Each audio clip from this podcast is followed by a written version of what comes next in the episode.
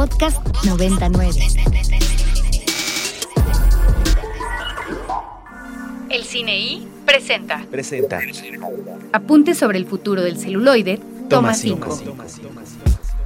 La necesidad es la madre de la invención. No nos podemos deprimir por las dificultades.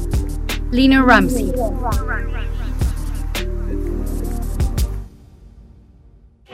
Desde los inicios del séptimo arte, hace más de 100 años, nacieron las reinterpretaciones, también conocidas como remakes, nuevas versiones de películas ya hechas que en unas ocasiones homenajean y en otras de plano plagian a las ya existentes. Esto es, el cine y los remakes. Es difícil ponerle una fecha de nacimiento exacta a este fenómeno, pero existe la convención de que el primer remake de la historia data de 1896, cuando el francés Georges Méliès hizo a su manera el título Jugando a las cartas, realizado previamente por Louis Lumière ese mismo año. Es común ver en pantalla una obra de ficción que es adaptada de otro medio como la literatura.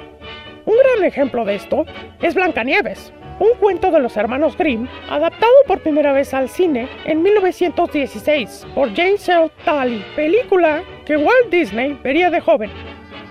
Made of pen and ink, she can win you with a wing. Ain't she cute?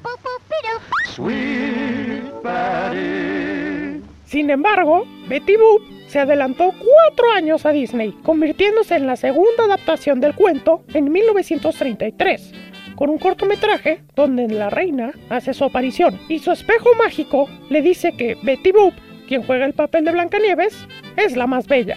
Magic mirror in my hand, who's the fairest in the land? You're the fairest in the land. You're the fairest in the land.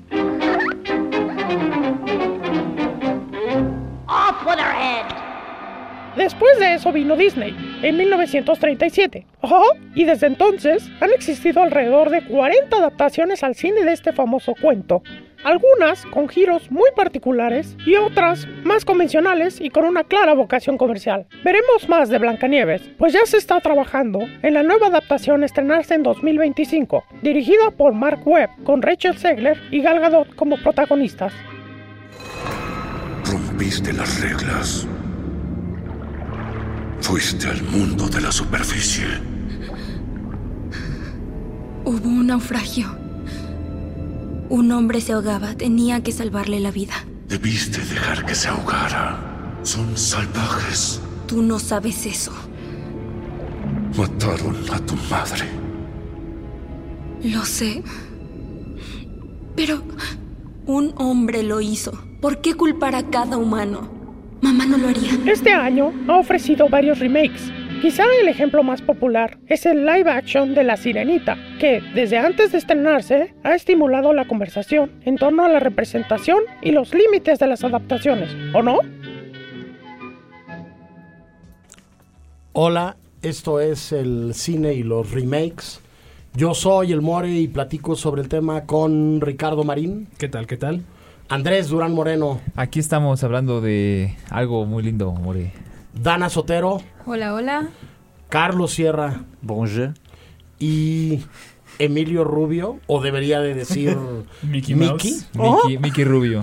Puedes llamarme como tú quieras. Oh, por Dios. Emilio, eh, es tu segundo guion para el cine y propusiste el tema de los remakes, este, pero además propusiste eh, un locutor muy particular y especial, este, de un equipo de fútbol, una casa productora de películas, un conglomerado, un algo, este, pues que suena un poco como a protagonista de remakes, ¿no?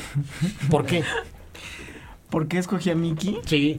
Eh, pues la verdad creo que es una voz eh, que mucha gente puede interpretar y creo que eso le da una cercanía a, pues sí, o, no, o sea, eso a la gente, ¿no? O sea, y creo que eh, precisamente tiene mucho esa esencia, ¿no? Como del, del remake, o sea, es de cierta forma un homenaje, pero también una copia, pero también es un volver a hacerlo tuyo, apropiárselo.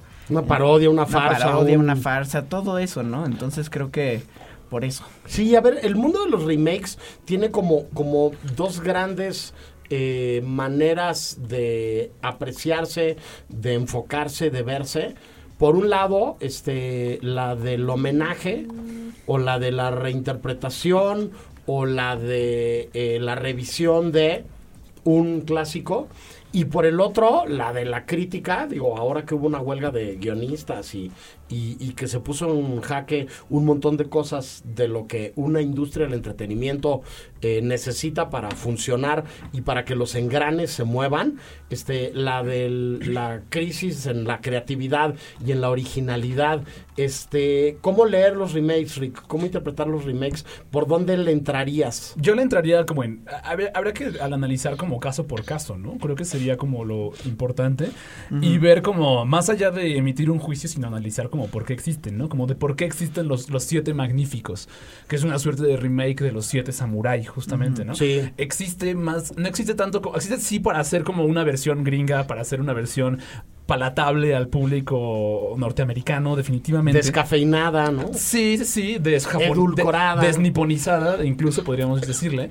Pero este, pero también existe, creo yo, una cuestión genérica muy particular, ¿no? O sea, Akira Kurosawa hacía westerns de cierta forma, ¿no? Es uno de los más grandes influyentes para el cine western. Entonces tiene sentido que hayan sido los propios westerns los que hayan reapropiado el cine de Akira Kurosawa. Eso no solo sucedió con Los Siete Samuráis, sucedió también con esta película de Sergio Leone. Bueno, es una, no es una producción nor- tan norteamericana, es una producción italiana, como, pero que tuvo mucho éxito en Estados Unidos, que es por un puñado de dólares, que es como una suerte de remake de ah, la película de Akira Kurosawa, que es la secuela, la precuela de Sanjuro, este no me acuerdo cómo se llama, no recuerdo ahorita su nombre, pero es un remake no autorizado que incluso Toho los demandó por ello, justamente. Sí, ¿no? hay, hay paradojas que llegan al grado de que a Martin Scorsese que le niegan el Oscar con Taxi Driver y le niegan el Oscar con Toro Salvaje y le niegan el Oscar con La Última Tentación de Cristo, se lo terminan dando con Los Infiltrados, que es, un, remake de una película, de una película china. hongkonesa, una- ¿no? eh, Este, sí, hongkonesa, sí, sí, exacto, hongkonesa llamada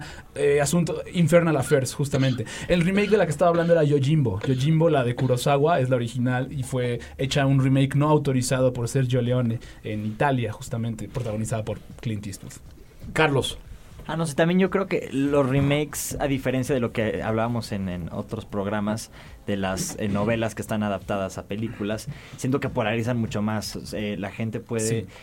Porque ya estás diciéndole que eh, hay, existe una obra que te pudo gustar o, no, pero ya en el mismo medio que es el cine, y le estás pues pues haci- haciendo de nuevo entonces hay muchas formas de, de leerlo como decías que puede ser una reinterpretación que puede ser una adaptación más moderna pero también está esta parte que yo creo que enoja a muchas personas que también es pues crearla solo para el, din- el dinero no los típicos live actions ah era caricatura ahora live action ahora- Que no tiene ni 20 años que pasó, ¿no? Como que el contexto casi sigue siendo el mismo. Sí. Como por ejemplo el Rey León, ¿no? Sí, el justo. contexto Sí. es que es casi casi el mismo contexto en el que vimos a la original animada del Rey León y vemos la supuesta live action que en realidad es una película de animación. La Sí, película eh, como por, es pura por computadora. está Ah, sí, compuesta sí, es una película sí, de por la cantidad de efectos especiales que tiene Andrés. Sí, más que cambia eso, ¿no? Yo también justo apuntando a eso, ¿no? Al, al aspecto de la técnica.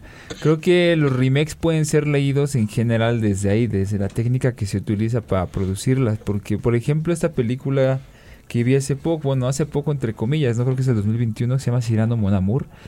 Que, pues bueno, está inspirada en otra en una obra de teatro muy famosa francesa que también ya tiene una producción cinematográfica, creo que por ahí de los 70 creo que la fecha no, sé si está exacta, pero pues son historias que al final llegan al corazón de las personas en algún momento de la historia y que son tan buenas que pueden seguir siendo reutilizadas o haciéndoles un remake, ¿no? En este caso.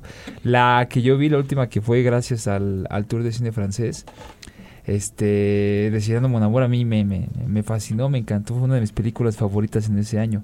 Entonces, pues bueno, al final era un remake de otra película, que era de otra película, que al final era de otra obra de teatro, como del 1800 o algo Sí, así, como que se hace una cosa muy effort- a veces se hace una cosa muy effort fake ahí, ¿no? Como, Claro. Como una adaptación de la adaptación del remake y esta de cuál es, ¿no? Pienso, me hace pensar, por ejemplo, en la, en la película de bueno no recuerdo quién es el director norteamericano pero más bien el remake que hizo que se hizo en Estados Unidos de Déjame entrar no de esta película Oh. sueca eh, que de la original es una película de Thomas Alfredson y que en realidad lo que lo que tomó la película norteamericana es, es más bien la, la adaptación. La adaptación de John Alvide Linkvist este, fue en, en realidad es lo que es lo que primó, ¿no? Es de Matt Reeves la película. Sí. Entonces creo yo que justo, pero creo yo que no hubiera tomado prestado de este del libro si no hubiera sido tan exitosa la película. Entonces hay como un diálogo muy interesante ahí entre ambas, ¿no? Entre tanto la película como el libro, entonces y se complementa de eso el- la suerte de remake o nueva adaptación. Mickey, digo Emilio, como, como te llames.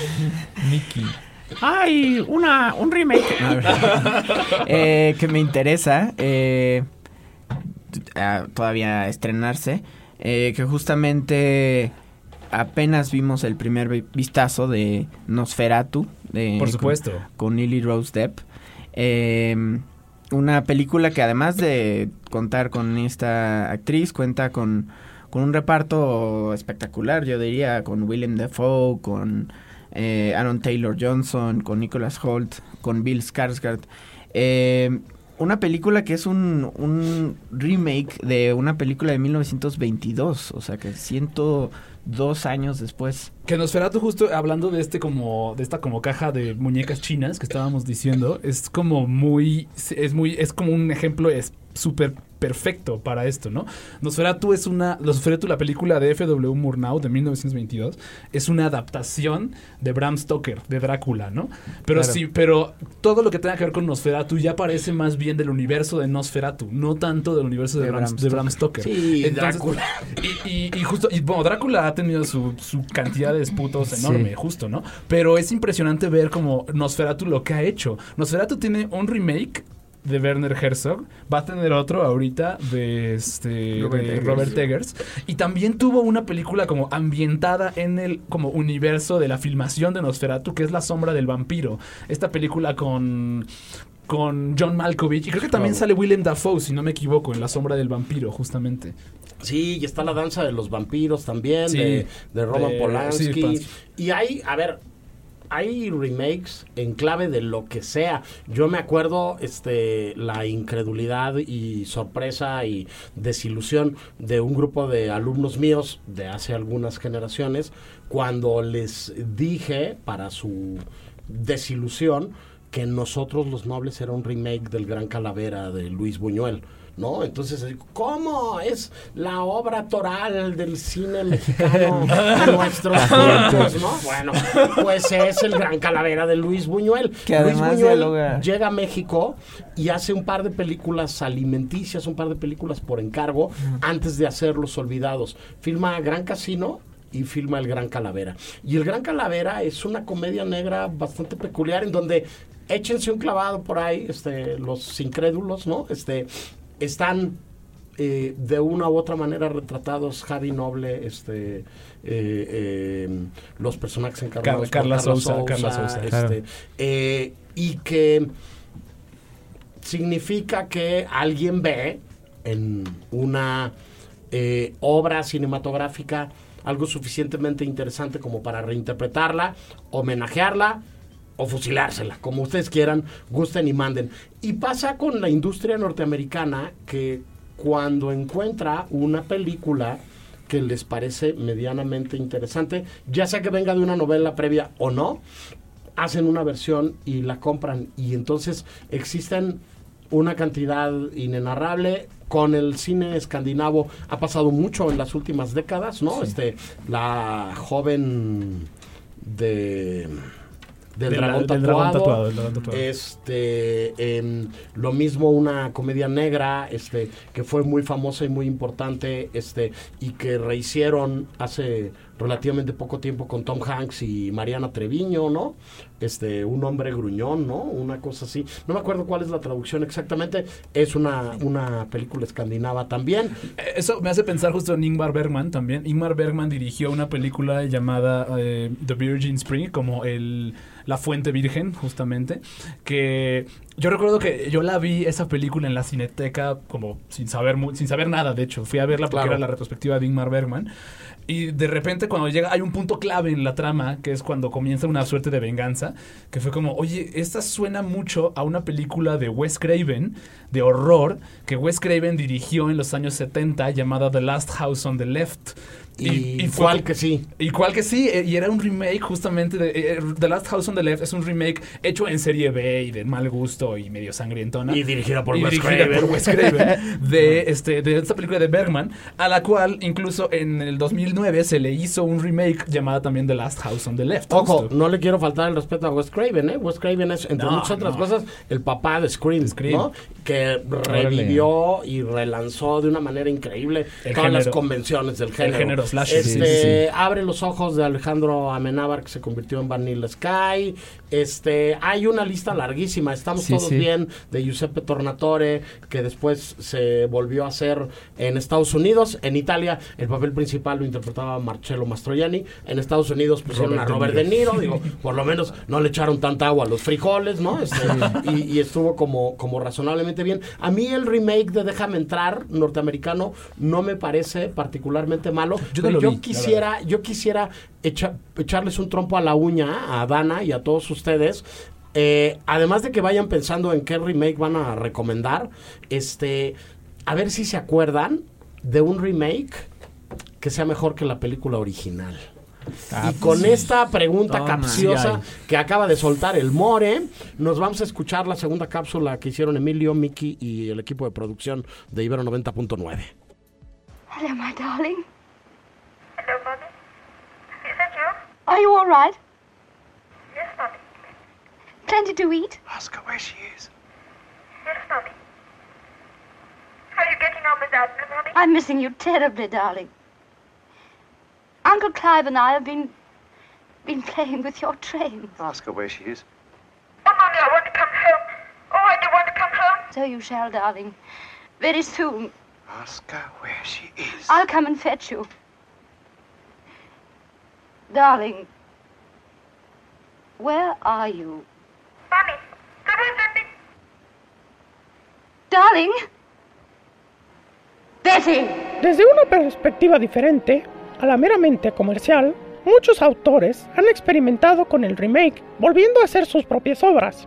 Entre ellos, maestros como Alfred Hitchcock, que dirigió dos entregas de The Man Who Knew Too Much en 1934 y 1956 respectivamente, o Michael Haneke, quien hizo Funny Games en alemán en 1997 y la volvió a hacer, pero en esta ocasión con actores estadounidenses en el año 2007.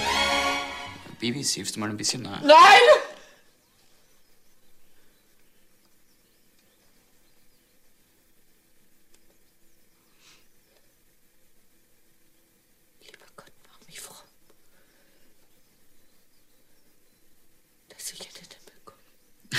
Bravo! Das haben wir gut gemacht.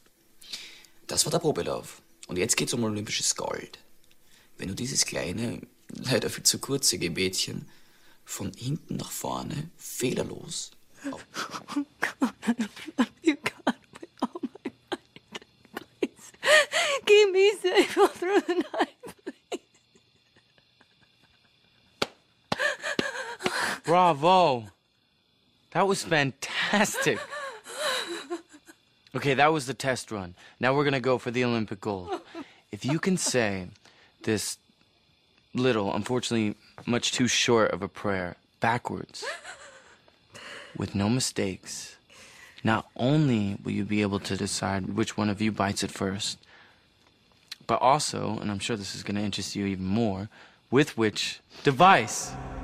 Hay algunas películas que son remakes, que por el tiempo que hay de separación con la obra original, no son recordadas como tal. Es el caso de Scarface, del director Brian De Palma, que tuvo una presentación previa en salas en el año 1932, dirigida por Howard Hawks.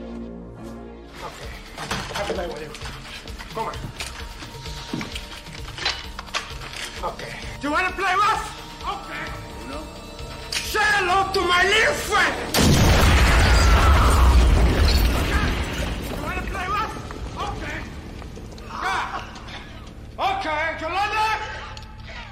Décadas después, Al Pacino le da vida a Tony Montana, un inmigrante cubano con antecedentes penales que vive en Miami. Próximamente, aún sin fecha confirmada de estreno, los hermanos Cohen contarán su propia versión de esta historia, ahora desde la perspectiva de un inmigrante mexicano en condiciones similares en la ciudad de Los Ángeles. Como lo demuestran los Cohen con Scarface, un remake no necesariamente debe respetar al pie de la letra lo que está adaptando. De hecho, hay muchos otros ejemplos que le han dado un giro interesante a la obra original. You won't get the baby. And you won't get me.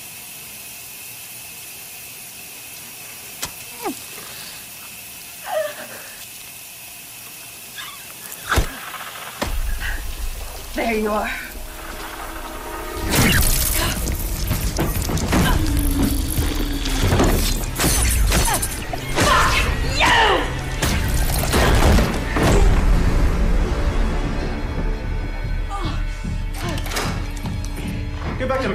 Now.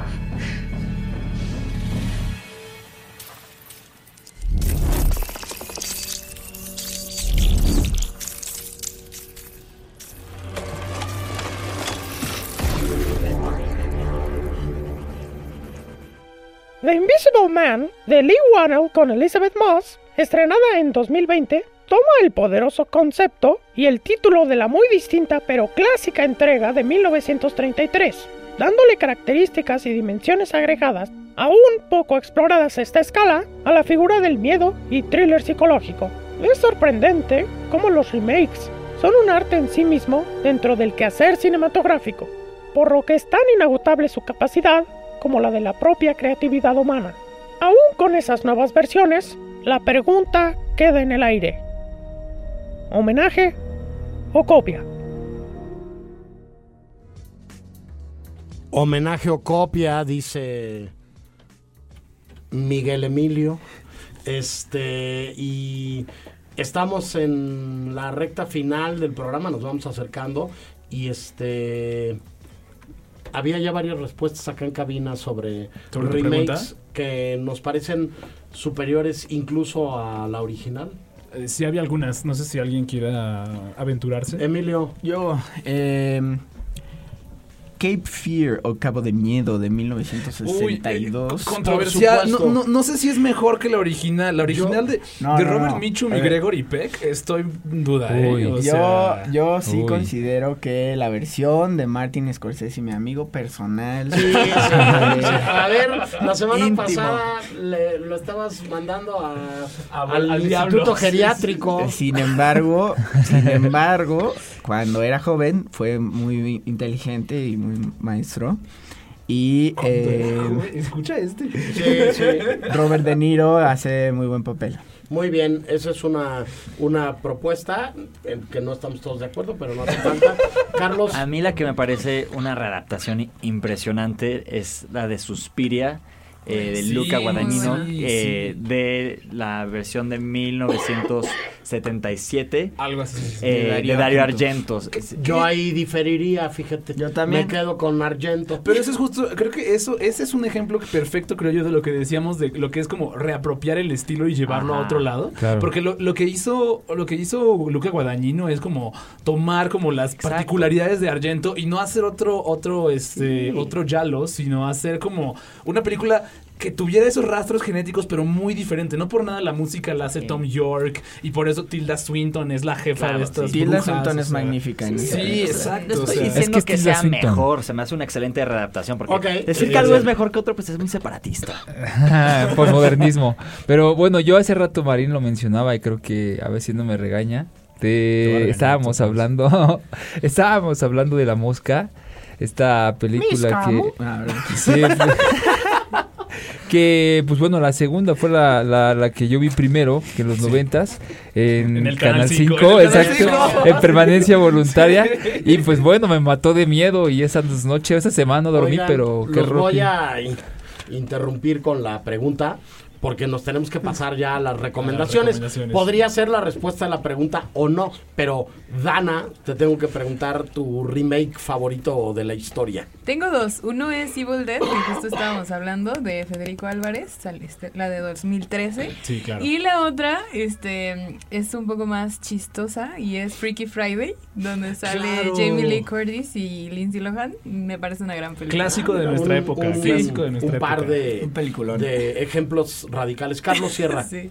¿tú qué dices? ¿Uno favorito? ¿Algo que quieras Pues el de recomendar? Suspiria me gusta mucho. eh, igual eh, el Rey León es broma, no ese no.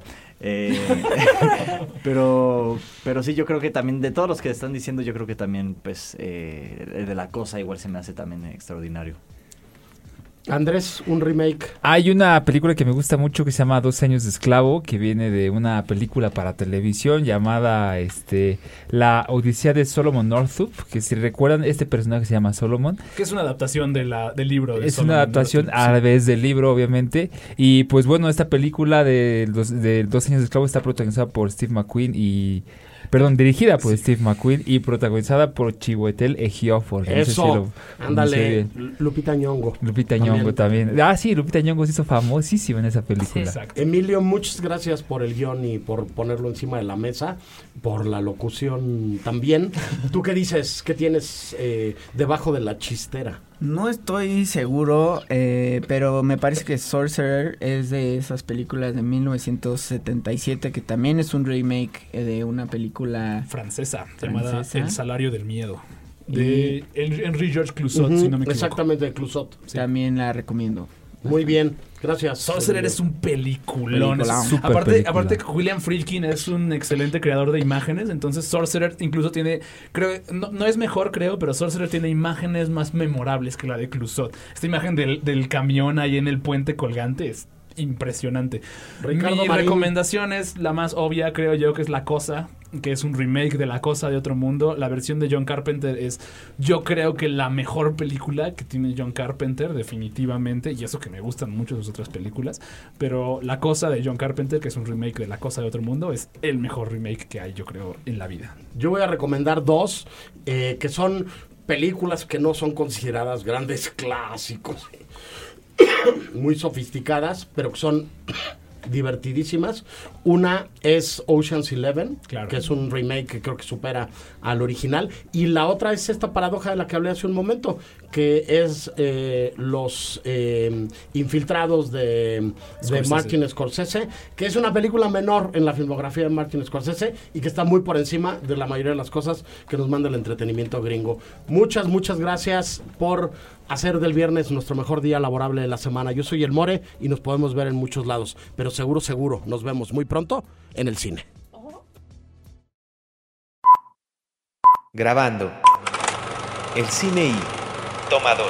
Berlín, Morelia, Tesalónica, Toronto, Guadalajara, Jerusalén, San Cristóbal de las Casas, Locarno, Guanajuato, San Sebastián, Puerto Escondido, Portland, Querétaro,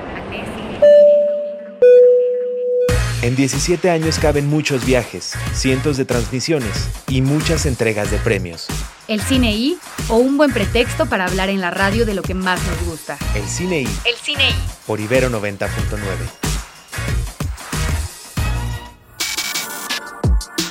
Para más contenidos como este, descarga nuestra aplicación disponible para Android y iOS o visita Ibero909.fm.